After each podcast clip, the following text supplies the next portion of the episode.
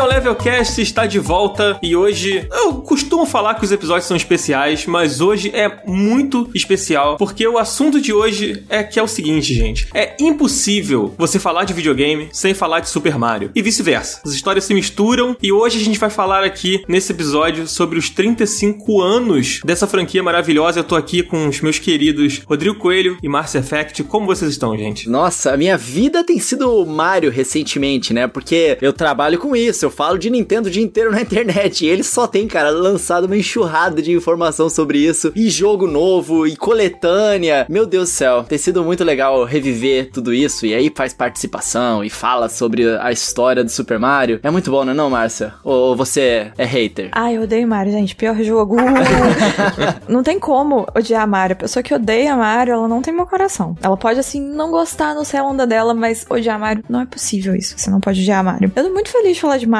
É algo muito legal e muito constante na vida da gente, né? A gente, às vezes, não presta muita atenção, mas é um dos jogos mais constantes na vida, acho que de todo mundo que joga, pelo menos há um bom tempo aí. A gente que cresceu com videogame, né? As gerações novas, talvez não tanto igual a gente. Mas isso a gente vai falar no decorrer do episódio. Sabe que esse lance que Mario é um jogo que todo mundo já jogou? Eu descobri que tem pessoas que são gamers de Mario só, não gostam de videogame, só jogam Mario. Aí às vezes compram um videogame da Nintendo, jogam um monte de Mario, depois vende, espera vir o próximo. Era eu, eu era assim.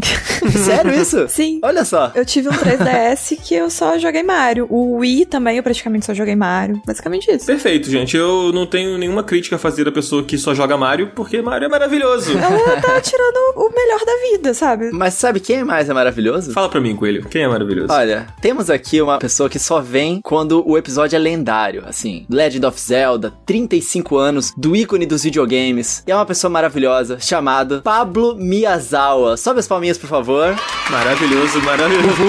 Você tá vivo, Pablo? Tô aqui, tava ouvindo vocês fazendo essa apresentação maravilhosa. É um prazer estar aqui mais uma vez nessa casa que me acolhe. Coelhinho, Dan, Márcia Effect, muito prazer. Para conversar sobre um tema que eu diria que eu me entendo muito bem com esse tema, porque Mario é um personagem, eu acho que diferente de vocês que são mais jovens que eu, eu nasci num mundo em que não existia o Mario. Caramba, é verdade. Pensa nisso. Quando eu nasci, quando eu era uma criança de 7 anos, ainda não existia o Super Mario Bros. lançado pra Nintendinho, né, pra Famicom em 1985. Eu tenho quase a idade do Mario. É isso que eu gostaria de dizer para vocês. Eu tenho um bigode parecido com o do Mario. Talvez você foi um pouco influenciado por Mario. Só um pouco. Talvez. Talvez. Não vamos assumir nada, mas... O Mario nunca deixou crescer a barba como eu deixei durante essa quarentena. Então a gente tem algumas diferenças. Ele é um pouco mais bem sucedido que eu. Talvez ele seja um pouco mais rico e tenha algumas habilidades que eu não tenho. Mas eu me identifico bastante aí com o bigodudo. E é um prazer estar aqui para falar com vocês. Ô Pablo, habilidades assim de parkour ou de encarnação, assim? Ah, não, os esportes, né, cara? O Mario joga tênis, o Mario joga basquete. Vocês sabem, o Mario se transforma em sapo. Ele é muito versátil. São coisas que eu sei fazer pessoalmente, né? Eu, inclusive, já vi uma vez você na minha frente se transformou em sapo. Foi incrível esse dia. Foi, É foi verdade, incrível. é verdade, gente. É. Fica então aqui claríssimas evidências de que o Pablo é o príncipe encantado, né? Se beijar o sapo, vira Pablo Miyazawa. então, já tá claro aqui no Final Level Cast essa revelação. Pode ser, ou eu posso virar um Tanuki, né? Ou qualquer outra dessas coisas que o Mario se transformou ao longo dos anos. Mas tem muita história pra falar sobre o Mario. Inclusive, queria não fazer uma correção, mas queria fazer um comentário aqui. A gente comemora 35 anos do lançamento do primeiro game Super Mario Bros. Mas o Mario existiu antes, inclusive quando não se chamava Mario e depois quando passou a se chamar Mario, mas não era no jogo Super Mario Bros, que é essa obra-prima que define um gênero, né, que até hoje as pessoas se relacionam a esse jogo como ah, o jogo do Mario, o jogo tipo Mario, né? Aquele jogo de 1985 que todo mundo jogou. Mas ele surgiu oficialmente como um personagem alguns anos antes. E a gente pode falar sobre isso, porque de velharia eu entendo, né, gente? Ô Dan, toma essa agora. Agora é com a Nintendo, porque da última vez que o Pablo teve aqui, ele corrigiu você, seu roteiro deu uma rasteira em todas as coisas. Agora o Pablo tá dando uma rasteira na Nintendo. Lendo, ó. Vê se você fala direito essa mensagem aí. tá certíssimo, tá certíssimo. É porque existe controvérsias, né? São 35 anos do jogo mais importante e famoso dele, mas daí sempre vem esse parênteses. É, mas o Mario já existia antes. É, o que tá na história, tá na história. Eles têm que reconhecer. Eu acho que a gente comemora o aniversário da franquia, talvez, né? Mas não do personagem, pode ser? É, pode ser. Mas eu ainda acho que é aniversário não apenas da franquia, porque se você pensar no game de 1983 chamado Mario Bros, que é aquele jogo que tem o Mario e o Luigi numas plataformas e umas tartarugas, uns blocos pau. Vocês devem lembrar desse jogo aí que saiu pro Famicom. Ele já era Mario Bros, né? Já era um jogo da franquia Mario, se você quiser. É, só não era super, né? Verdade. E se você quiser que o Donkey Kong seja um jogo da franquia Mario, porque afinal faz parte da família, do universo Mario, aí dá pra ir mais fundo ainda. Mas, de fato, Super Mario Bros. é o primeiro jogo da franquia Super Mario Bros. Só que daí nenhum outro jogo depois do Nintendinho se chamou Super Mario Bros, né? Os jogos do Mario mudaram de nome depois, assim. Era Super Mario alguma coisa, né? Mas antes era Super Mario Bros 2, Super Mario Bros 3, sempre dando valor aí aos irmãos Mario, que tem o sobrenome Mario, né? Então o Mario se chama Mario Mario e o Luigi se chama Luigi Mario. Coisas da Nintendo. Perfeito, né? Muito Mario, bom Mario. isso. Poxa, eu queria, eu queria muito me chamar Daniel Daniel.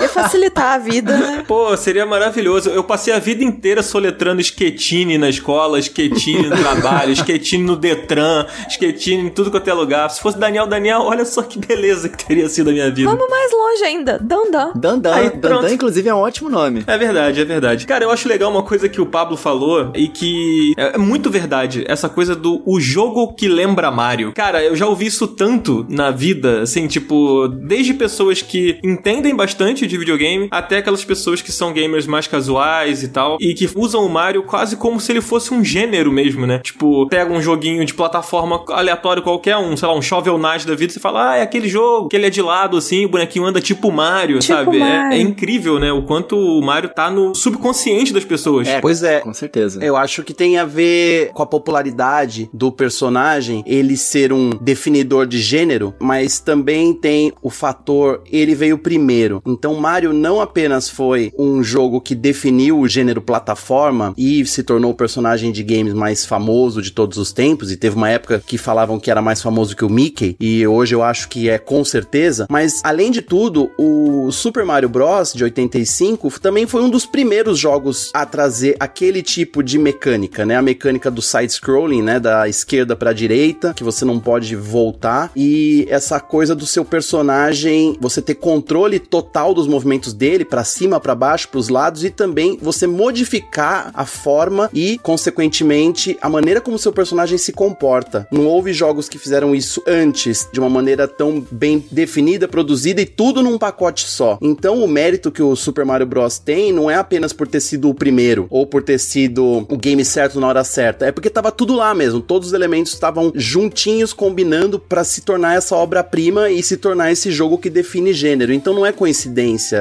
A gente pode fazer uns 10 podcasts aqui para falar da importância desse game específico, mais do que do Mario em si, na minha opinião. Ele realmente mudou a indústria de games em seguida, né? Do Mario pra frente, todos os jogos que saíram, principalmente pro Super Nintendo, tinham o mesmo estilo, de certa forma. Mas a gente vai falar um pouquinho mais sobre a origem disso tudo do Super Mario. É uma coisa que mexe com o coração de todos nós e a gente se empolgou. E Pablo, a gente acabou não te apresentando de novo para as pessoas que estão chegando pela primeira vez neste episódio. Então conta pra gente um pouquinho como é que você tá aí e fala pro pessoal dos seus trabalhos atuais, onde é que eles podem te encontrar. Pô, cara, obrigado. Quer dizer, eu achava que eu era daqueles que dispensava apresentações. Tô brincando. Bom, gente, eu trabalho com videogames e jornalismo há muito tempo, há mais de 20 anos, e tô muito feliz de poder compartilhar aí histórias e experiências com vocês no Final Level Cast. Eu trabalhei na revista da Nintendo, eu trabalhei no site IGN Brasil, eu fiz mais um monte de coisas bacanas aí com o mundo dos games, eu trabalhei na própria Nintendo quando eu era ainda menor de idade, e agora é muito legal poder falar sobre isso. Eu tô participando de todos os podcasts que eu posso nos últimos tempos, porque simplesmente é um barato, é muito bom. E eu tô aí, tô sentadinho aqui na minha cadeira, no maior calor do ano de 2020, um ano que já é um inferno, assim, por definição, né? E tô muito feliz de estar aqui com vocês hoje, diretamente de São Paulo. E vocês me encontram nas redes sociais todas que a gente vai falar no final do programa. Bom demais. E Pablo, você prometeu aí que ia ter projeto novo, que a gente ia saber dos seus projetos novos. Quero saber desses projetos novos aí. Ah, pô, você saberá, cara. Tem muitas coisas aí na gaveta, muitas coisas que estão ligadas ao nosso universo favorito aí, dos games, da Nintendo. Prometo para vocês que Olha aí. tem coisas boas rolando nos bastidores. Não posso contar ainda, porque dizem que dá azar falar coisas antes delas acontecerem e eu acabo abrindo a boca sempre falando mais, mas vai valer a pena. Vocês com certeza aqui vão ser os primeiros a saber, literalmente, sobre o que, que a gente tá planejando aí para o começo do ano que vem. Bom demais. Fica aí o vem aí. O grande É. vem aí. né? Fiquem ligados, galera. Gente, queria deixar aqui também, antes da gente partir pra esse papo totalmente aí de Super Mario, fazer esse mergulho aí no Super Mario, eu queria deixar um agradecimento à HyperX, que tá sempre aqui com a gente e tá fazendo com que a gente tenha essas vozes aqui aveludadas. Se você me encontrar na rua e achar que a minha voz não parece com a que você escuta aqui no podcast, é porque eu estou sem o microfone quando eu estou falando pessoalmente. Eu acho, Dan, que uma coisa que a gente, todos nós aqui deveríamos fazer é o quê? Andar com um microfone e um pequeno amplificador pra gente, quando encontrasse algum ouvinte, a gente comunicar com eles assim na rua, porque senão eles vão estranhar muito a nossa voz. é verdade, é verdade. Eu acho que essa é uma ideia genial. Eu acho que o Pablo tem feito isso. Eu, eu adoro o meu microfone HyperX aí, que eu, gentilmente me foi presenteado por vocês do Final Level Cast. Eu nunca soei tão bem. Minha família tá falando, gente, o que aconteceu com sua voz? A família é assim, Pablo, agora você só manda áudio pra gente. Você tá mais bonito, inclusive, porque a sua voz ela ecoa de uma maneira, sabe? Uma reverberação natural. Além dela ficar linda nos vídeos, né? Esse negócio vermelho aí saltando por baixo aí. É muito bonito esse microfone, é muito eficiente, eu tô muito satisfeito com ele. Então, pronto, já fiz o meu jabá aqui. ó, presenteado não. Vou dizer aqui, ó. Você conquistou o quadcast da HyperX, tá? Porque foi a melhor gabaritada que eu já vi no nosso minigame. É verdade, é verdade. Venceu o mestre da brincadeira. Mas vocês também facilitaram a minha vida, né? Vocês queriam que eu ganhasse também, porque vocês queriam que eu participasse de mais um episódio e daí eu fizesse essa propaganda toda desse microfone bonito aqui.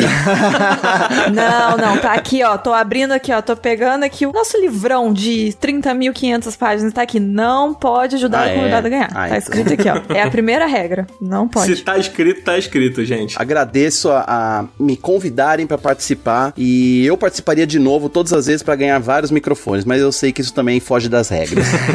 Nada, que isso, vai ter muito minigame aqui, a gente faz sempre minigame, vários minigames diferentes, nem sempre vai ser pergunta e resposta e tal, então numa próxima vez aí, se rolar, você vai ver alguma coisa que talvez você não espere acontecendo de louco aqui no Final Level Cast. Mas, gente, vamos partir pras comemorações e entrar nesse papo sobre o Mario, porque tem muita coisa pra falar sobre o icônico bigodudo da Nintendo, não é não, Coelho? Vamos nessa.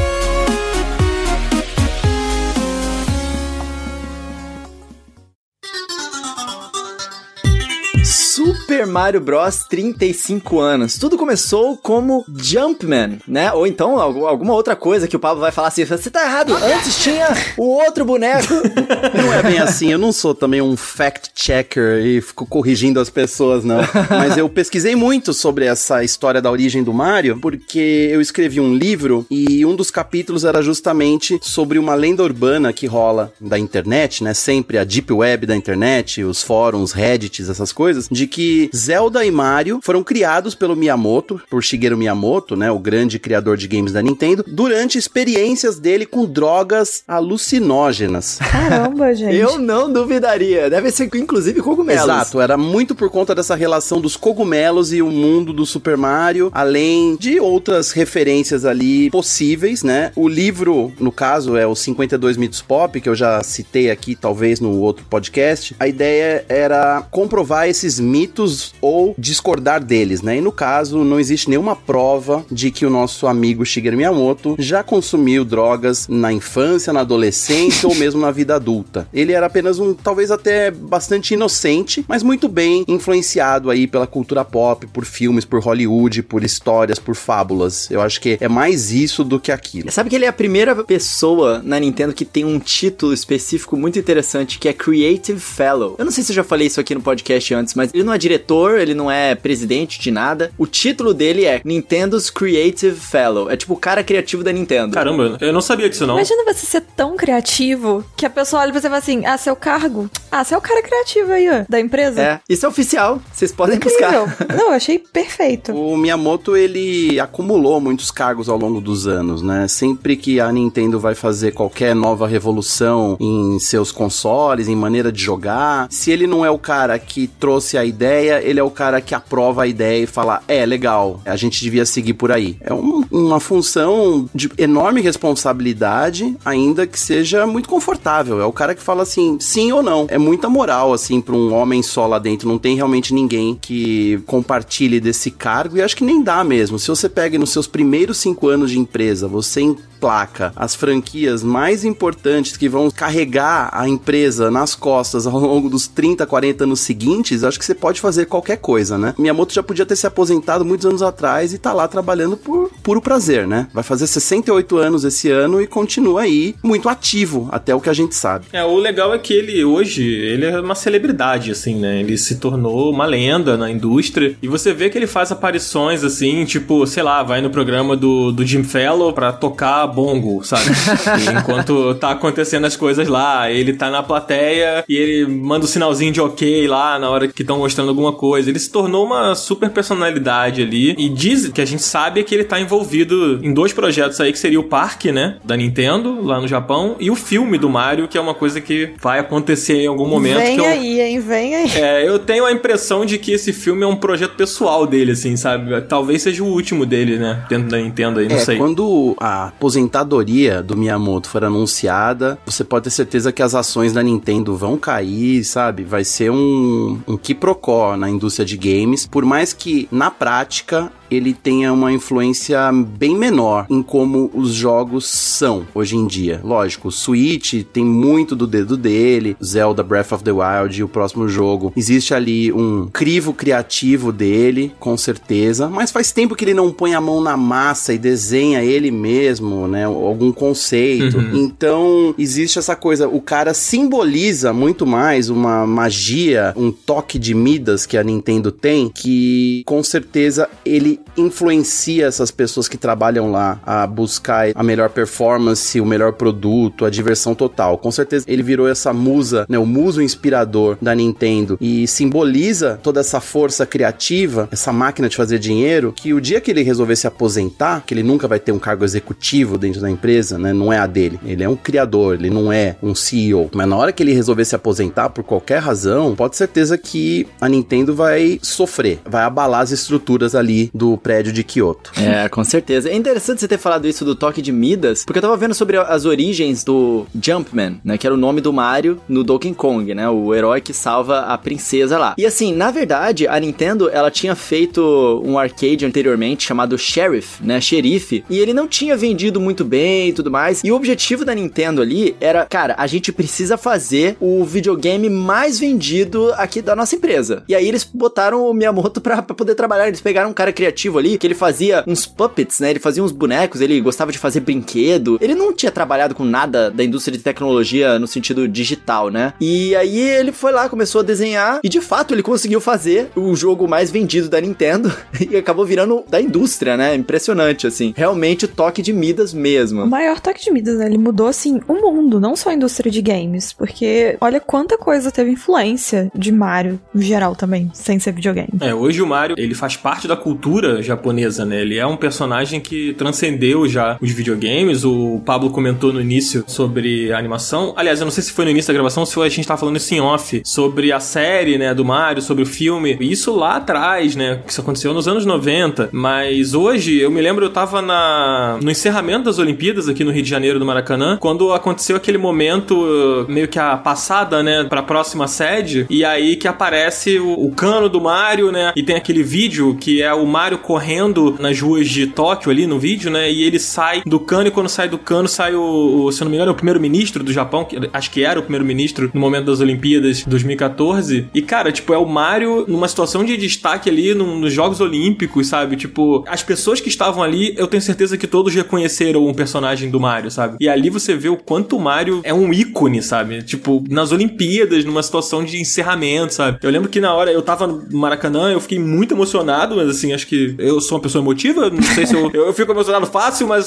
foi impressionante, assim. Eu lembro que eu olhei e falei, meu Deus, Nintendo aqui, meu Deus, o que tá acontecendo? Isso é um marco enorme, assim, porque a gente pensa quantos jogos poderiam furar essa bolha do videogame para fazer esse tipo de aparição, ser reconhecido e não só reconhecido, mas também as pessoas gostaram de ver isso. Sim. Então, assim, eu não consigo pensar em outro jogo que tenha esse apelo no público no geral, até quem não joga, quem não gosta, quem gosta, em todo mundo. Eu acho que o Mario, ele tem duas coisas. Ele tem esse apelo hoje ainda, os jogos são legais e ele é carismático e é reconhecível e tem a longevidade. Não existe um personagem de games que tenha personalidade própria, digamos assim, tem uma história, origem, tem tantos elementos, né? Então é um personagem rico e tão antigo e que continua em atividade. Então acho que existe uma combinação. Por exemplo, a gente poderia falar de algum personagem aí do Minecraft, né? Por exemplo, que é uma super reconhecível hoje pra molecada. Crianças hoje olham qualquer personagem ali feito de bloquinhos, uau, reconhecem. E outros personagens de outros jogos mais recentes. Mas o Mario tem essa coisa, ele pode ter um apelo com uma criança de 7 anos e pode ter apelo com um cara de 45 anos ao mesmo tempo. E você citou aí essa aparição do Mario no lançamento das Olimpíadas de Tóquio, né, que foram adiadas, que ele apareceu na cerimônia de encerramento da Rio 2016, que você estava lá no estádio. Eu não vejo isso acontecendo, ou seja, não teria acontecido se a gente estivesse falando de 20 anos atrás. O encerramento das Olimpíadas de Atlanta, por exemplo, 1996, a próxima Olimpíada seria em Tóquio. Eles não usariam o Mario naquela época. Não. Por mais que ele tivesse super popular sendo jogado, eu acho que a Nintendo conseguir esse espaço e o Japão aceitar o Mario como o seu símbolo para as gerações novas e como um símbolo do que é o Japão, inclusive um país que utilizou tantos símbolos e tem símbolos espalhados pelo mundo inteiro, né? O kimono, a geisha, o sushi, o samurai, né? As espadas, a terra do sol nascente, tem um monte de ícone que o Japão poderia ter utilizado para vender esse peixe, né, entre aspas, de ó, oh, o Japão é um país pop legal. Eles foram lá e escolheram o Super Mario. É muito interessante e dá o que pensar, porque eu acho que para o Japão, tão tradicionalista, tão orgulhoso, né, e o Coelho pode falar aí pra gente, porque afinal morou lá, né, eles se assumirem mundialmente como o símbolo deles ser o Super Mario, que é um personagem italiano, né, assim, é,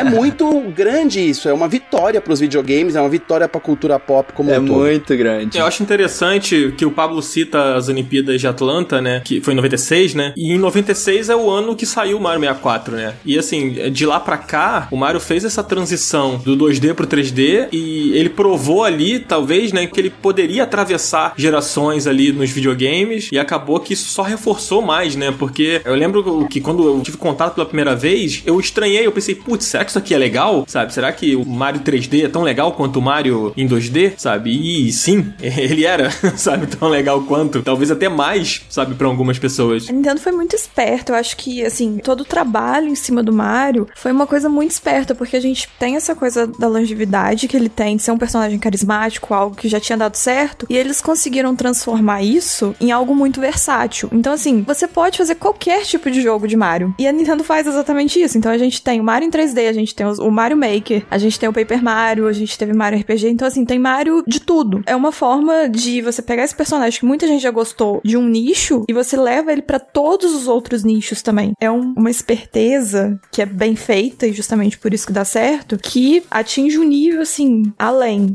de esperteza, eu acho. Total. Sabe que lá no Japão, se você tá andando, por exemplo, em Tóquio, no trem que é do governo, né? A JR, por exemplo. Na televisãozinha que tem os anúncios sobre o trem, os anúncios sobre a prefeitura, eles utilizam muitas vezes o Mario andando na primeira fase, entrando no cano, aí ele entra pro underground, e aí no underground, no subsolo ali, tem uma mensagem que é a mensagem que eles querem passar pras pessoas que estão no trem, com Que Mario. irado, Perfeito, cara. gente. É muito legal, é muito legal. Nossa, dessa eu não sabia. E outra coisa curiosa é que não foi a Nintendo que chegou e falou assim: ah, vamos colocar o primeiro-ministro vestido de Mario, ou sugeriu isso. Foi o próprio governo japonês. Eles quiseram colocar porque eles acharam que cara, esse trocadilho ia ser incrível. Ma Rio, né? Rio de Janeiro, Mario. Eles acharam que era irresistível esse trocadilho e precisava. Aí eles falaram com a Nintendo e, tipo, aconteceu, sabe? E aí ele entrou naquele cano lá no Japão e saiu diretamente aqui no Brasil. Então eu vou até pegar essa sequência e vir um pouco pro Brasil que o Pablo, ele trabalhou na Nintendo quando a Nintendo tava no Brasil, né? Há muitos anos atrás, pela primeira vez. E eu acho que o Pablo vai conseguir dizer um pouco pra gente como que foi o sucesso do Mario no Brasil. Eu acho que boa parte desse sucesso foi por causa do Mario 64 mesmo, que o, o Dan citou, não foi, Pablo? Também. Eu vou começar essa viagem nostálgica apresentando uma das muitas imitações que eu tive que fazer por telefone quando eu tive que fingir que era o Mario, porque isso acontecia. Por favor.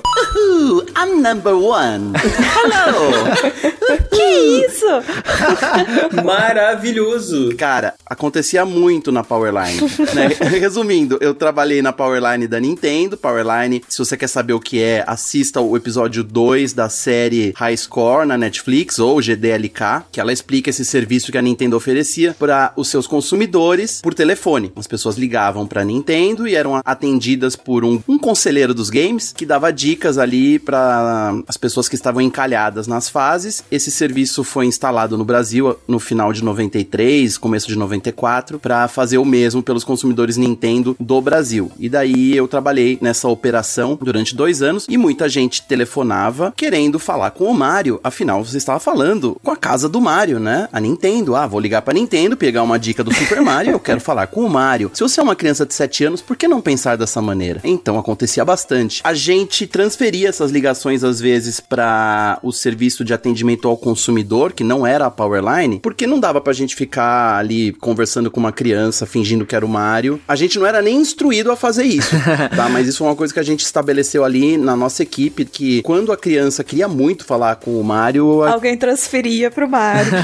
é, e acontecia e era muito divertido, não era sacanagem, né? A gente não tava tentando enganar ninguém, mas às vezes só contribuir pra ilusão. Eu já contei aqui que quando eu editava a revista Pokémon Clube, muita gente ligava, muita gente mesmo. Eu atendi umas cinco ligações de crianças que estavam completando a 10 anos de idade e queriam pegar um, um Pokémon, queriam o seu Pokémon pra começar a sua jornada. E eu tinha que explicar pra eles que aquilo era um desenho animado e tudo mais. Você imitava o Pikachu, Paulo? Por favor, imita o Pikachu.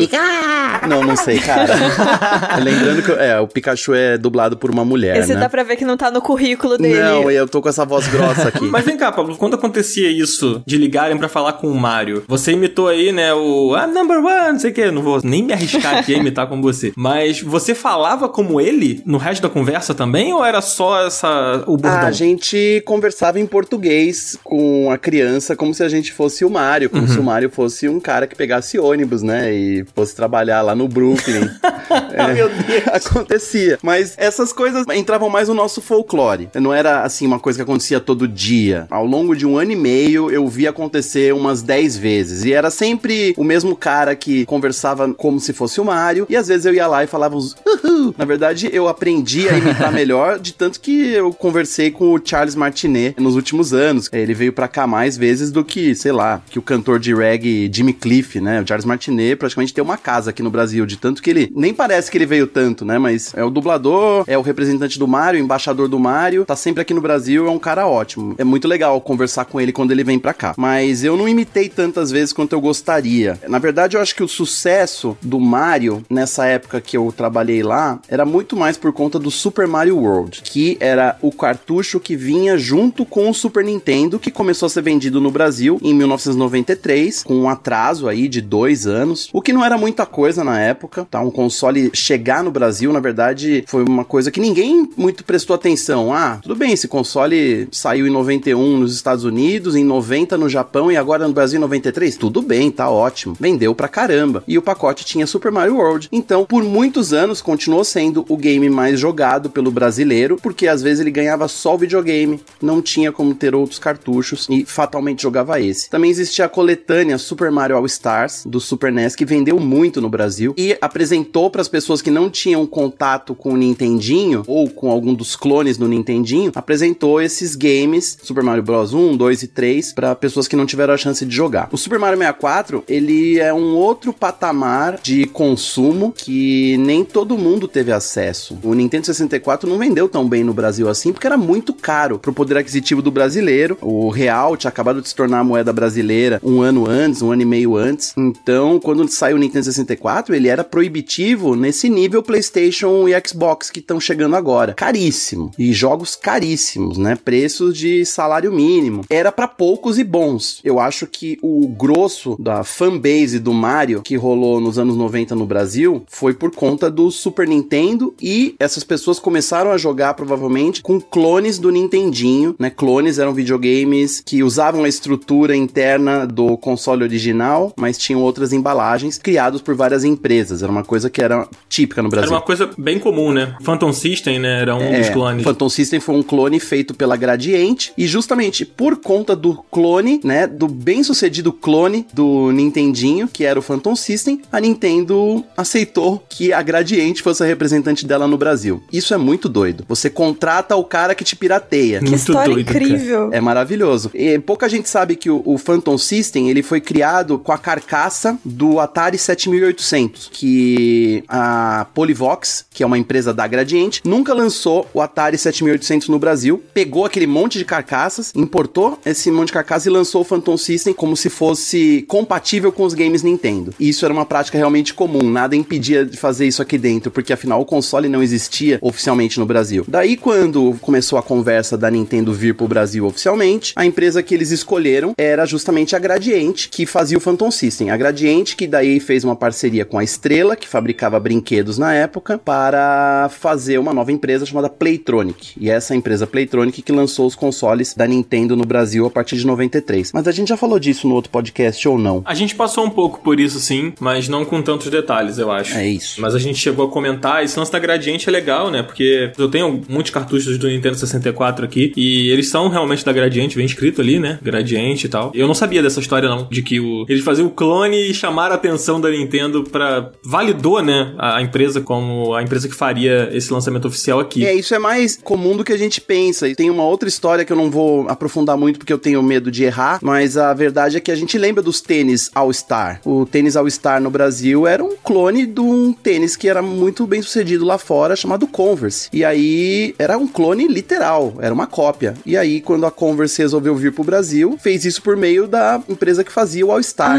Eu nunca soube disso. né? Então é mais fácil você se unir às pessoas que já fazem a sua pirataria, Meu digamos assim. Deus. Minha mente está explodindo. É, minha mente tá expandindo aqui. Eu tô assim, vendo uma nova cor no mundo. Nossa, Pois eu é. sempre chamei de All-Star por isso. Caramba. Caramba, nunca. É, o All-Star não era o Converse oficial. Passou a ser depois, mas antigamente o All-Star era apenas um tênis igual. Caramba. Muito louco, muito louco. Mas aí o Pablo fala sobre o sucesso do Super Mario no Super Nintendo, né? E a gente tem essa transição, né? A evolução da franquia quando ela passa do 2D pro 3D. Pablo, você chegou a ter um contato mais profundo com essa transição na época do Nintendo 64, mais tarde com o GameCube e aí pela frente, assim? Quais eram os seus jogos que você se lembra assim com mais, com mais carinho dessa transição pra modernidade do 3D? É, a gente sempre pensa no Super Mario 64 como a referência da transição do 2D pro 3D, mas a gente tem que lembrar que o console PlayStation da Sony, que já tinha sido lançado um tempo antes, já tinha umas experiências ali com jogos com uma percepção 3D. O Mario, da mesma maneira que o Super Mario Bros em 85, o Mario 64 também sintetizou várias novas ideias dentro de um único produto, né? A câmera, que muita gente tá criticando essa câmera do remaster aí do Super Mario 64, o pessoal fala: "Ah, essa câmera envelheceu mal". Mas a gente tem que lembrar que antes do Super Mario 64, a gente não controlava a câmera em jogo nenhum. É verdade. Não tinha essa habilidade toda a gente enxergar o jogo da maneira que a gente queria. Essa é uma das coisas, né? A utilização da alavanca analógica, né, que é essa coisa que você pode impor pressão, lembrando que antes do Nintendo 64, o joystick tinha um direcional em cruz, né, que a gente chama de digital. Se você apertasse forte ou muito fraco, não faria diferença da maneira como com a alavanca analógica faz. Então, se você quisesse que o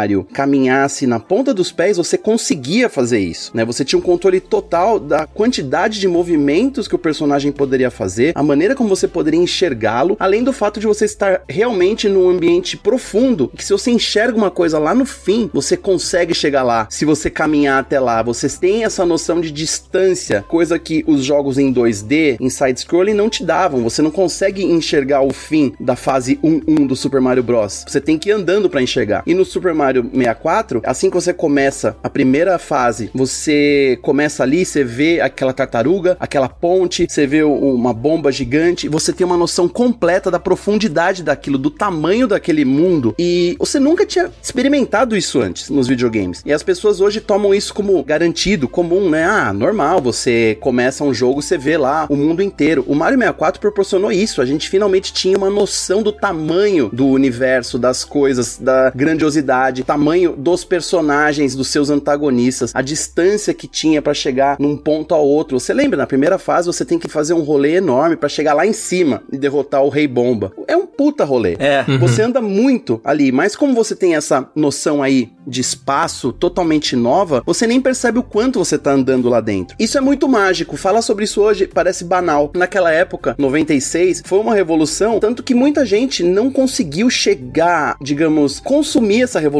porque não conseguiu entrar na cabeça. Essa transição do 2D pro 3D dentro do cérebro não é algo simples. Você tá acostumado a apertar para frente ou para trás, né? Para direita ou para esquerda, no máximo para cima e para baixo. É uma coisa meio lógica. A sua cabeça entende essas informações e transicionar para um ambiente 3D em que você não tem apenas ali oito direções para ir, mas você tem infinitas direções por conta da alavanca e por conta da expansão do mundo tridimensional. Tem gente que não conseguiu, tem gente que não conseguia jogar aquilo, dava dor de cabeça, não entendia. Simplesmente era como se estivesse aprendendo a jogar de novo ou jogando com a mão esquerda, digamos assim. Eu vi muita gente que parou ali e reclama: "Ah, quando os jogos ficaram em 3D, isso me alienou e me afastou dos videogames". Não é uma, duas pessoas não. Muita gente tem mais lembranças de videogame da era 16 bit para trás e fala com orgulho: "Ah, nunca mais joguei nada. Eu lembro do Super Nintendo, do Atari, etc". Os jogos ficaram muito complicados para muitas pessoas quando eles ficaram em 3D. Esse é o tamanho da revolução. Ele também foi um negócio que foi um pouco exclusivo no sentido de tirar muita gente que achava que gostava de games, mas na verdade não ia mais conseguir jogar aqueles jogos naquele ambiente 3D. E agora isso virou uma coisa bem comum, todo mundo sabe, todo mundo se entende muito mais facilmente, porque tudo é colabora pra gente entender melhor como esse ambiente 3D funciona. Mas naquela época, isso tirou muita gente da jogada. Nossa, e isso que você falou da primeira fase ali da bomba do Super Mario 3D, é além disso das oito direções, né, muitas vezes sendo apenas duas direções, ter se transformado em 360, né, que você podia inclusive ver em primeira pessoa com o Mario para onde que você ia ver e tal. A quantidade de elementos que eles adicionaram ali para variar a gameplay naqueles primeiros 10 minutos de jogatina, você sai com o Mario, aí você vê aquele mundo enorme, você tem inimigos que você pode pular na cabeça, que era o padrão. Agora você pode carregar eles na sua mão, eles podem explodir na sua mão. O chão, ele às vezes não é reto, ele se inclina porque tem uma gangorra. E aí tem um bicho que tá preso e ele pode te pegar em qualquer direção que você passar em volta dele, que é o Chain Chomp. E aí, à medida que você vai subindo, né, escalando a montanha, que era algo também muito novo, você tem que desviar de umas bolas de ferro estilo Indiana Jones. E um dos buracos para você desviar essas bolas, eles te surpreende porque ele é uma passagem secreta que ele te teleporta para outro lugar. Então é um monte de coisa que vai explodindo a sua mente como jogador. Caraca, nunca tinha visto isso antes, né? Realmente foi um jogo revolucionário de verdade, assim. Eu não gosto muito quando eu leio nas redes sociais, eu li bastante, inclusive amigos meus, falando que esse jogo envelheceu mal. Eu acho que não. Eu acho que a questão é que ele foi tão revolucionário e graças a ele a gente tem tudo o que a gente joga hoje, praticamente, todos os jogos que hoje fazem sucesso, que a molecada pira, Fortnite, Minecraft, não existiriam se o Mario 64 não tivesse criado toda essa maneira da gente aprender a lidar com o mundo virtual. Então eu não acho que ele envelheceu mal. Eu acho que simplesmente as ferramentas evoluíram bastante nos últimos 24, 25 anos pra gente hoje tá podendo jogar um Fortnite, um Minecraft com essa facilidade toda. Qualquer criança pega. Naquela época as crianças pegavam Mario e tinham dificuldade porque nunca tinham feito aquilo, né? Então acho que o fator revolucionário deveria compensar essa questão de ele ter envelhecido mal porque a câmera não era tão boa assim, por exemplo, ou porque os gráficos são feios. Claro que era, gente. A gente tá falando de uma coisa de 25 anos atrás. A grande maioria das pessoas que tá ouvindo esse Final Level Cast talvez não tinham nascido quando esse jogo começou a ser pensado, né? Então a gente tem que usar com parcimônia aí esses comentários e saber identificar uma obra-prima quando a gente encontra com ela. Então, se você tá jogando Super Mario 64 agora, nessa coletânea, para de reclamar. Você tá em contato com uma obra-prima, caramba. e aproveita, vai se divertir. É, uma coisa que eu acho legal é que no meio dessa transição do 2D pro 3D, eles se preocuparam, foi o que o Coelho falou, né, em colocar ali ferramentas, formas de você enfrentar os seus inimigos que não fosse apenas pulando na sua cabeça, porque seria complicado, né, você nessa câmera diferente, você ter esse domínio que o Pablo falou agora que nem todo mundo tinha com tanta facilidade. Eu joguei o Mario 64 na época, mas eu confesso que eu não me lembro assim o quanto foi complicado para mim. Eu, eu, realmente eu era muito jovem e tal, mas eu imagino que pro cara que já tava muito acostumado, jogava muito videogame, pegar um jogo desse pela primeira vez, realmente fosse fosse difícil, né? Você encarar uma dinâmica que era parecida com o 2D, só que totalmente transportado pro 3D. Então, foi um cuidado, né? Foi uma coisa assim impressionante. E eu queria perguntar para vocês assim, qual é o Mario favorito de vocês assim? Qual que vocês acham o mais legal, assim, o que, que marcou mais vocês? O que mais me marcou foi o Super Mario World, que eu passei a minha infância inteira jogando, eu tinha um Super Nintendo e era a única fita que eu tinha praticamente. Então, era esse e Donkey Kong 2. Eu joguei muito Super Mario quando eu era criança, só que eu era uma criança que eu tinha medo. Então, eu via muito meu primo jogar, às vezes eu chamava minha mãe para passar do castelo para mim. Mas assim, fiquei anos, porque é um jogo que a gente sempre volta, acaba voltando nele. Mas hoje em dia, quando eu penso assim, eu acho que eu gosto mais de jogar o Super Mario 3. Eu tenho um, carinho especial pelo Mario 3. Caramba, você roubou a minha resposta, Márcia. Ai, desculpa, por isso que eu passei na frente. Não, mas que bom que você compartilha isso comigo, porque realmente Super Mario World é o jogo mais completo do Mario, né? Ele tem tudo que um jogo de Mario em 2D, plataforma, precisa ter. Tanto que o nome dele era Super Mario 4, a gente tem que lembrar disso. Quando o Super Famicom estava sendo produzido e as pessoas não sabiam o que esperar, quando surgiram as primeiras telinhas, né? O Super Mario 4, era impressionante como pequenos detalhes gráficos faziam o jogo parecer tão mais bonito do que o jogo anterior, que era o Super Mario 3, lançado uhum. dois anos antes. Era absurdo, era realmente a virada de geração que impressionou todo mundo. A virada de 8-bit para 16-bit, eu acho que é uma das mais intensas que a, o mundo dos games já sentiu, porque você tinha total percepção de que aquilo era um passo muito adiante do que a gente estava acostumado. E por isso o Super Mario World é tão completo, porque eles juntaram tudo que eles experimentaram nos jogos anteriores, juntaram num grande pacote para falar assim: você precisa comprar esse videogame. Você não tem como escapar do Super Famicom ou Super Nintendo. Só que, assim como a Márcia, o Super Mario Bros 3 ele me pega mais ainda nessa coisa nostálgica, porque eu era um garoto acostumado a jogar o Super Mario Bros 1, né, que estamos homenageando aqui. Joguei o Super Mario Bros 2 na época sem saber que não era um jogo de Mario na sua essência,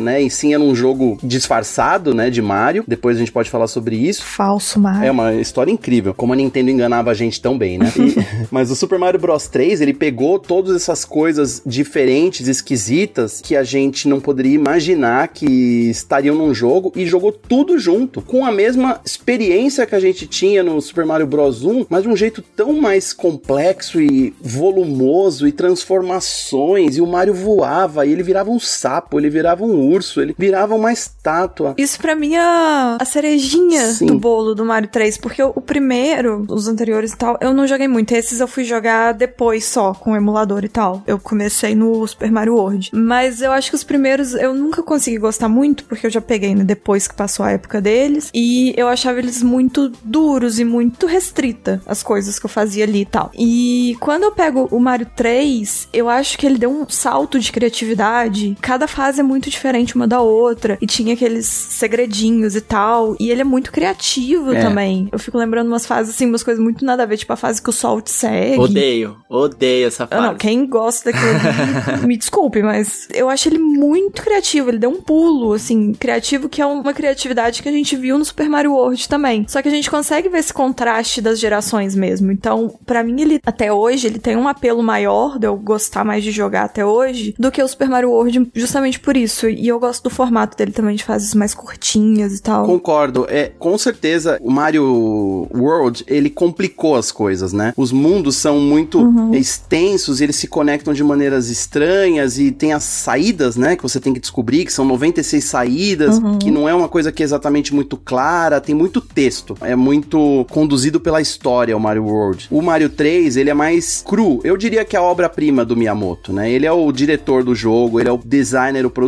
ele pegou tudo que ele aprendeu naqueles loucos 10 10 anos de Nintendo em que ele tava produzindo loucamente, 8 anos talvez, e jogou tudo ali, toda a experiência dele em fazer o jogo de plataforma perfeito. E conseguiu. Que qualquer um podia pegar e dominar e jogar todas as variedades de coisas, enfiar um monte de códigos e truques dentro dele, tinha maneiras de você conseguir vidas infinitas, mas você tinha que ser muito mestre para conseguir aquilo, né? Ou elementos, essa coisa da fase do deserto, a fase da água, a fase do grande e pequeno. Vocês lembram disso? A primeira vez que eu entrei nessa fase, tava tudo gigante, pelo amor de Deus. Lembro? Nossa. Gente, Sim. é incrível. Aquilo é Maravilhoso. memorável demais. Gente, é incrível. Eu acho lindo a gente ver isso, que é inclusive a minha maior crítica, saindo um pouco do Mario, a minha maior crítica aos novos Donkey Kongs, que eu acho lindo essa coisa que a gente tinha da criatividade, mesmo a gente tendo tão pouca, né, a tecnologia não sendo tão avançada igual é hoje em dia, como que a criatividade sobrepunha isso da gente ter fases completamente diferentes umas das outras, mundos inteiros diferentes uns dos outros e cada fase realmente tendo uma coisa específica e umas coisas que surpreendem a gente. Isso pra mim é uma coisa assim muito fantástica. Olha só, a gente vai brigar aqui, hein, Márcia? Você não vai falar de Donkey Kong Tropical Freeze aqui não, hein, então, ó. então,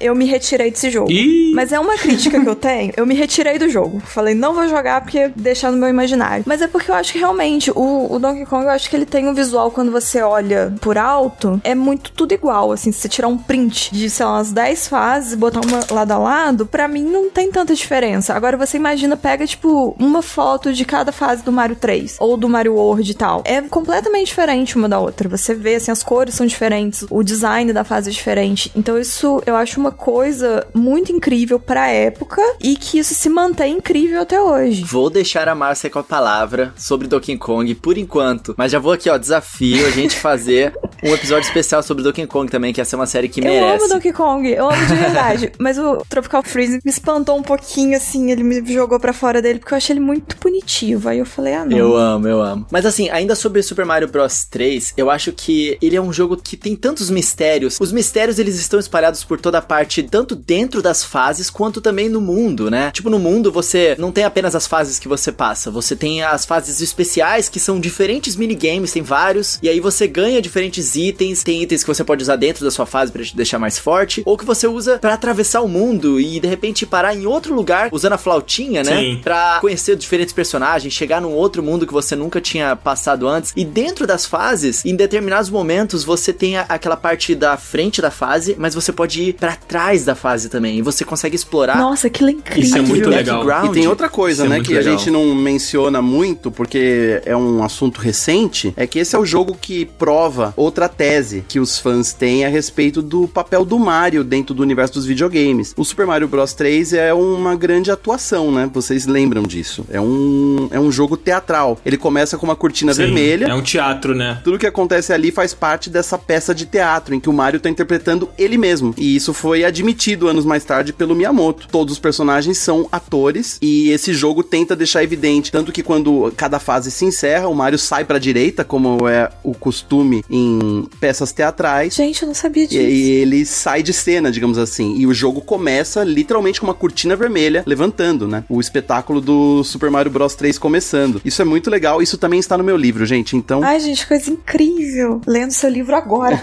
Leiam o livro de Pablo Miyazawa, por favor, gente. O nome do livro, Pablo, o nome. 52 Mitos Pop, lançado pela editora Paralela, tá à venda aí nas boas livrarias do ramo, recomendo muito. Vou contar minha última história sobre Super Mario Bros 3 antes da gente mudar de assunto, gente. Eu tinha acho que uns 12 anos, era 1990, e a minha prima tinha um amigo daqueles que era muito rico e ganhava jogos do pai que ia- viajava sempre pra Miami, então ele tinha um monte de cartuchos oficiais do Nintendinho, aqueles cartuchos cor cinza, né, lindos, e ali tinha um Nintendo é, Entertainment System original, e na casa dele era incrível, porque eu ficava babando, ele tinha muitos cartuchos, uns 30 cartuchos, ele tinha a pistola, ele tinha o Rob, que é o robozinho que você plugava, assim, o cara era muita ostentação, e eu não tinha como jogar Super Mario Bros. 3, né, não tinha sido lançado no Brasil, eu tinha um Phantom System, e daí eu, com muito custo, eu venci a vergonha e pedi emprestado pra ele, para o Super Mario Bros. 3, que ele tinha ganho fazia uns dois, três meses, e ele olhou pra mim e falou assim, tá, toma muito cuidado, muitos ciúmes do cartucho, e eu teria ciúme igual, porque um jogo original naquela época, 1990, é uma coisa muito rara mesmo, porque se você encontrasse pra vender, era muito, muito caro, caro num nível, a gente tem que lembrar que era um outro Brasil, Brasil, tá? Um Brasil antes do real. Então, assim, as coisas eram caras. Tudo que era importado era caro. Ele me emprestou o cartucho tão caro dele. Não sei o que aconteceu. E o cartucho desapareceu dentro da minha casa. Ai, Mas desapareceu assim. Eu procurei. Meu Deus. E você está pagando até hoje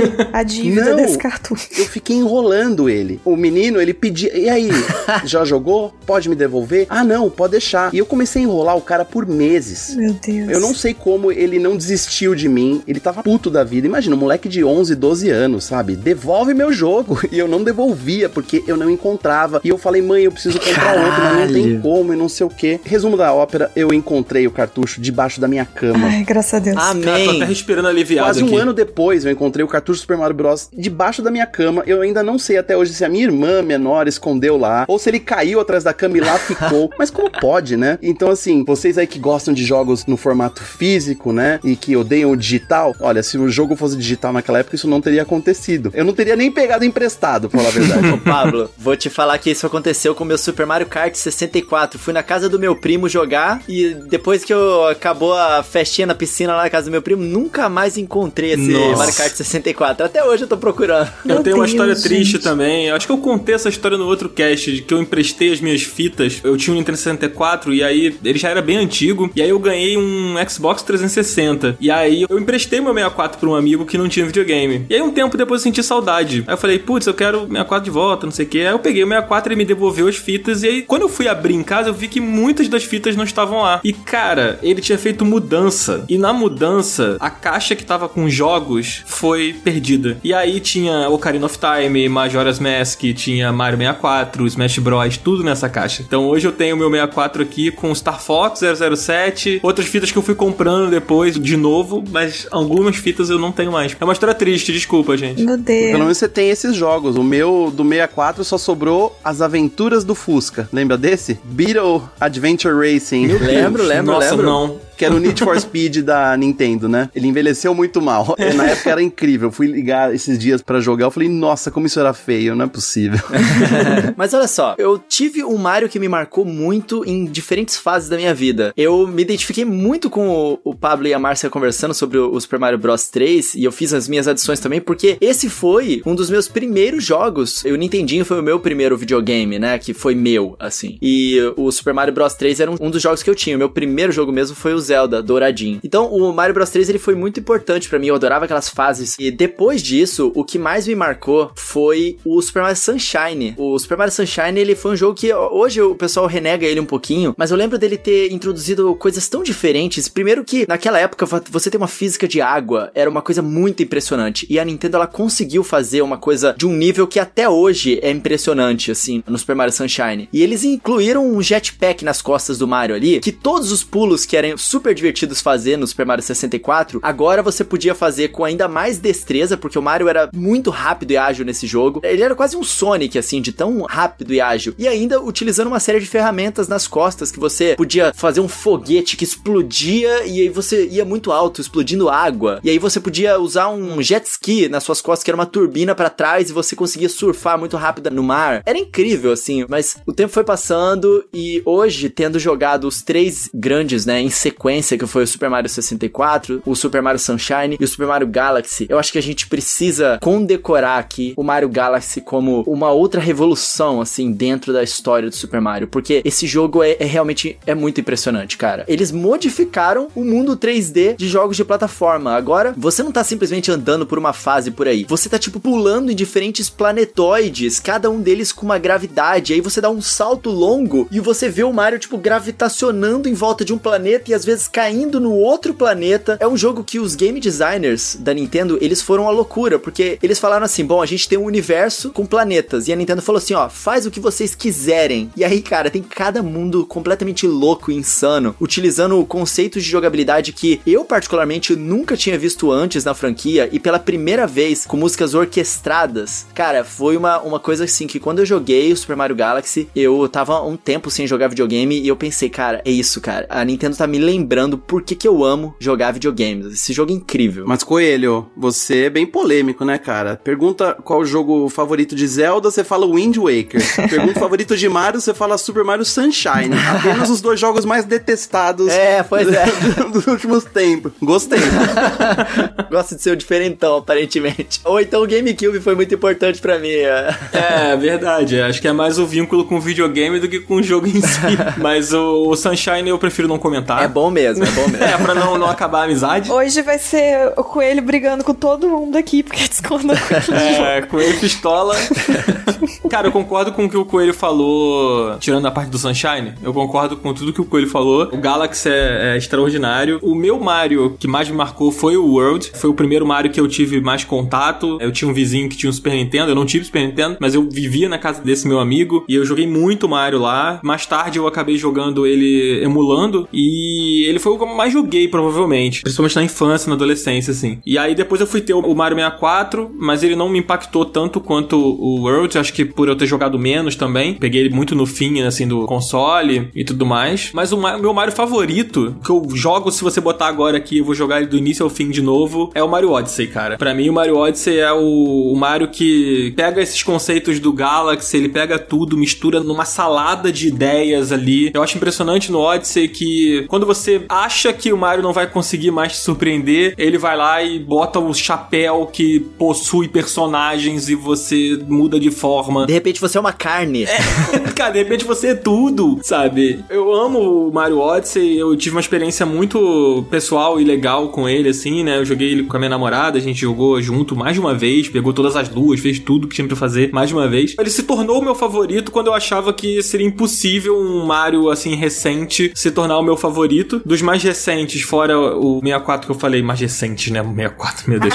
O Mario Galaxy foi o que mais me impressionou, mas gostei mais do 2 do que do primeiro. E inclusive acho uma pena, quem tá aí jogando a coletânea, acho que concorda comigo, eu acho uma pena que o Mario Galaxy 2 não esteja nessa coletânea. Essa é a minha única crítica real a essa coletânea, fora o fato dela ser limitada, que eu acho isso uma grande safadeza.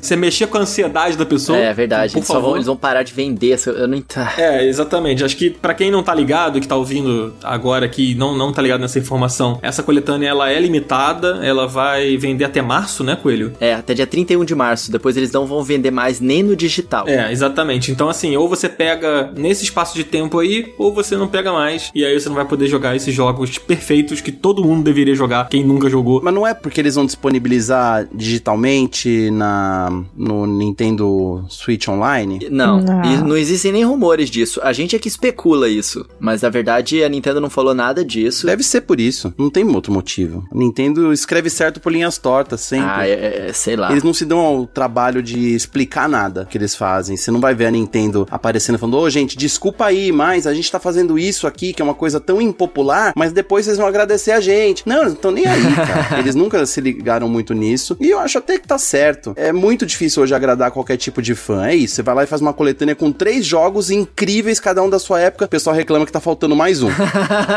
Ah, e fora também que se você anuncia antes, a galera já. Assim, a galera já vai reclamar de qualquer jeito, né? E quanto mais antecipado você anuncia as coisas, mais expectativa gera, e aí mais gente vai vir com as expectativas em cima da coisa. Então, assim, eu acho certíssimo. Eles pegam e faz o que acham que é certo e. E vai vender tudo, é isso aí, vende mesmo. É, vai vender do mesmo jeito. Vai vender muito. Eu comprei e compraria de novo. E se sair digital, eu vou comprar outra vez pra ter digital também, sabe? Eu tô jogando ele no digital e eu tenho a cópia física lacradinha aqui. Eu aceito de presente, se alguém quiser me dar, porque eu não tenho grana pra gastar 500 reais, não. Desculpa aí, Nintendo. Eu também aceito.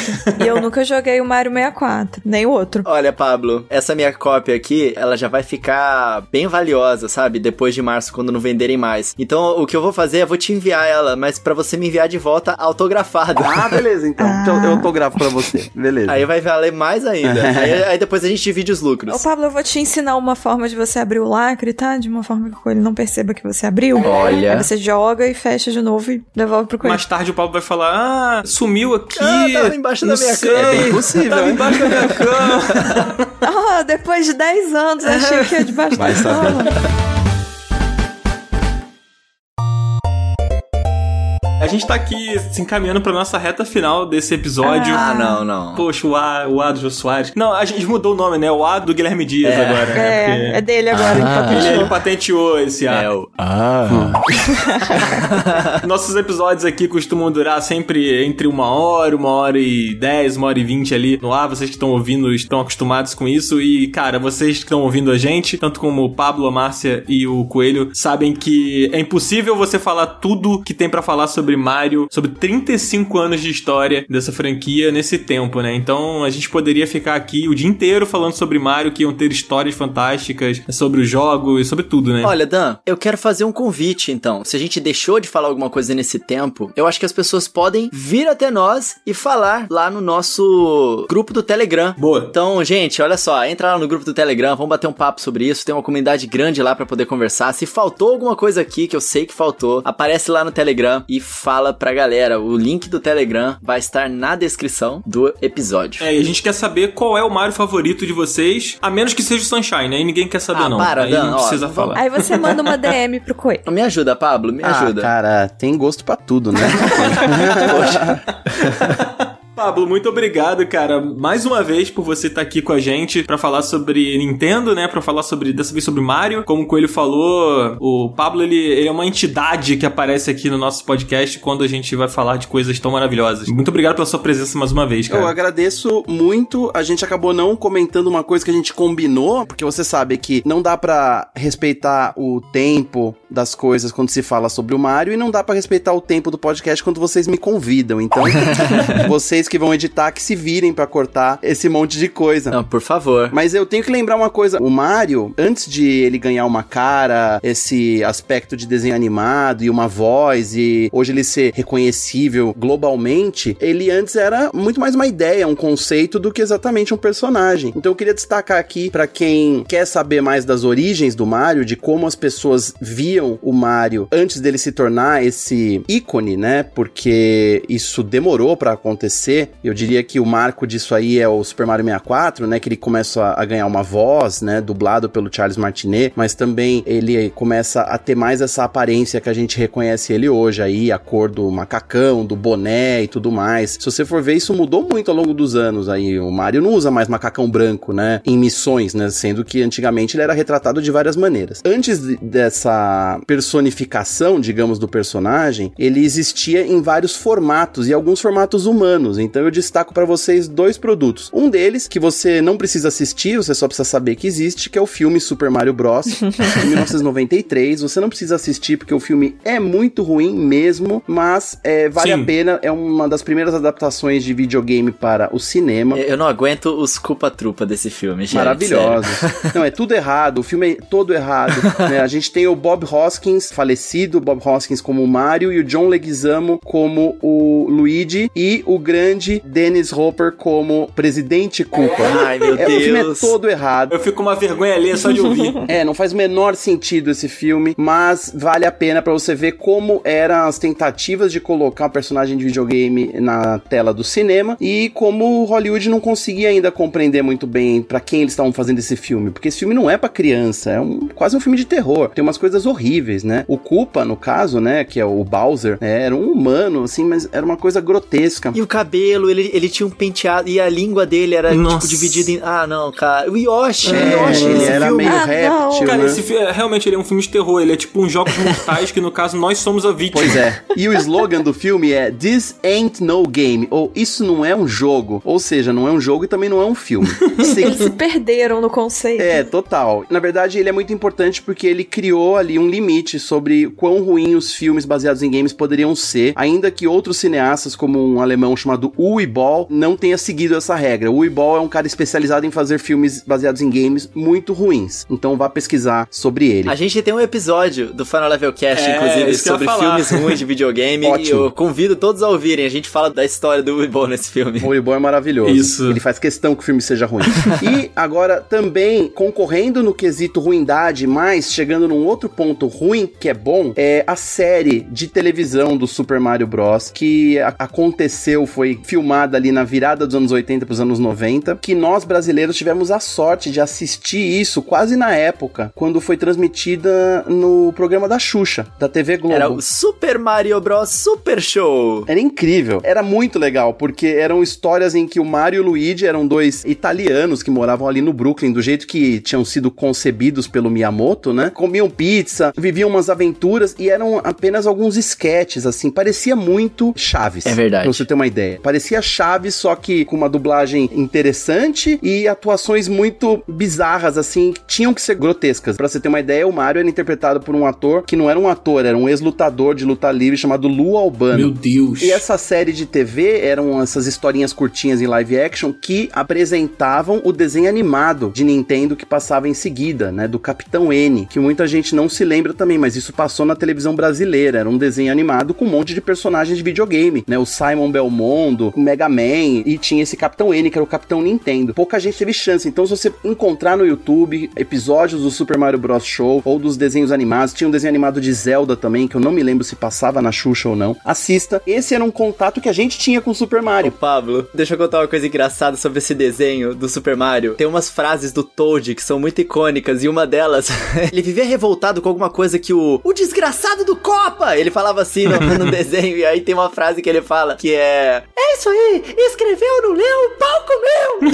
Tem um compilado desse desenho, é perfeito. Compilado do Toad gritando, manda a menina calar a boca. É muito bom, é muito bom. Mas é isso, essa é a minha dica pra você que quer saber mais de como o Mario era antes de ser o Mario, de fato. A gente sofria, viu, gente, Pra imaginar e gostar do Mario, porque lógico, o Mario era incrível nos games, mas fora dos games era sofrível. E ainda assim a gente continua amando ele. Hoje vocês têm aí esse monte de produtos e coisas legais, camiseta, caneca, brinquedo, bonequinho, animações, vai ter filme, ele aparecendo nas Olimpíadas. É tudo ótimo, esse Mario é ótimo. O Mario que a gente consumia nos anos 90 era de lascar. É, maravilhoso. É, muito obrigado, Charles Martinet, né? Aí por ter dado voz ao Mario e, e ajudado nessa transição. Inclusive, o Pablo comentou, né, que o Martinet ele tá sempre aqui pelo Brasil, mas eu só o conheci mesmo no ano passado. Foi durante a BGS e quando ele falou comigo imitando o Mario, eu tive que segurar as lágrimas novamente. No- mais uma vez, eu sou um homem um pouco emotivo. You are Então... number one, Dan. Hello. Ah, gente. Gente, com esse clima maravilhoso, a gente vai chegando ao fim aqui do nosso Final Level Cast. Pablo, novamente obrigado. Deixa aí as suas redes pra galera seguir você, cara. Fala um pouquinho aí pro pessoal poder continuar esse papo e pedindo pra você imitar o Mario agora em, nas redes sociais. Thank you very much. o meu Twitter é Pablo Miyazawa, P-A-B-L-O-M-I-Y-A-Z-A-W-A. Meu Instagram é Pablo Mi, Pablo M-I-Y. E eu tô por aí, gente, sempre participando e falando umas bobagens aí. Então me sigam e conversem comigo que eu sou legal. Pergunta pro Coelho. É verdade, gente. Pablo é maravilhoso mesmo. Pablo, muito obrigado por ter participado aqui com a gente. Eu quero convidar as pessoas a, a conhecer o seu livro também. Quantos mitos do pop mesmo? Sempre esqueço o número. 52 mitos pop. 52. É por que, que não faz 50, né? É tipo assim, tinha um mais dois que você precisava adicionar. Mas isso daí tá na última página do livro.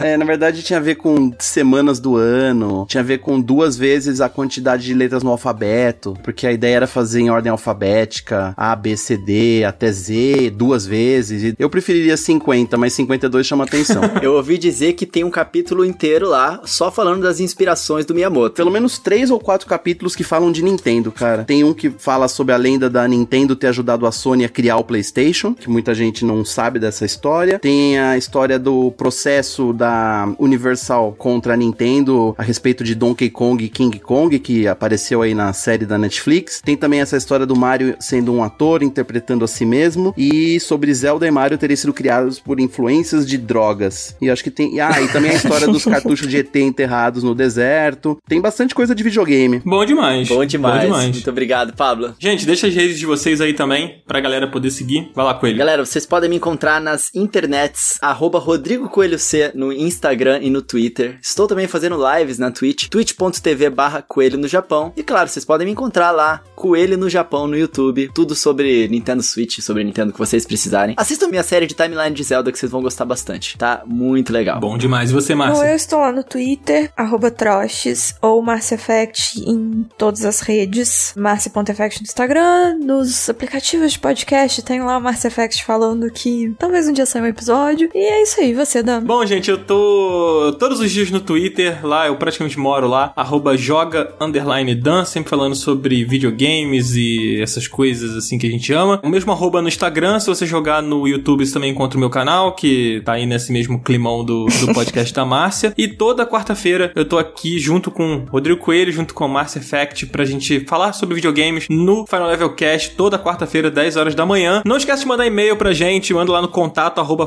finallevelcast.com, entra no grupo do Telegram e escuta os outros episódios também, que tá. O episódio dessa semana que a gente tá gravando agora, que no caso vai ser a semana passada desse programa que vocês estão ouvindo Meu agora. Deus, me perdi. Foi de volta pro Tony futuro. Hawk. eu tô falando muito. Tá muito calor aqui, gente, aqui do Rio de Janeiro. Vocês não têm ideia de como tá quente. Mas a gente vai ficando por aqui. Muito obrigado, Pablo, mais uma vez. Obrigado, Márcio. Obrigado, Coelho. Até semana que vem. Valeu, gente. Valeu. Tchau, tchau. Valeu, amigos. Tchau. Thank you. You are number one.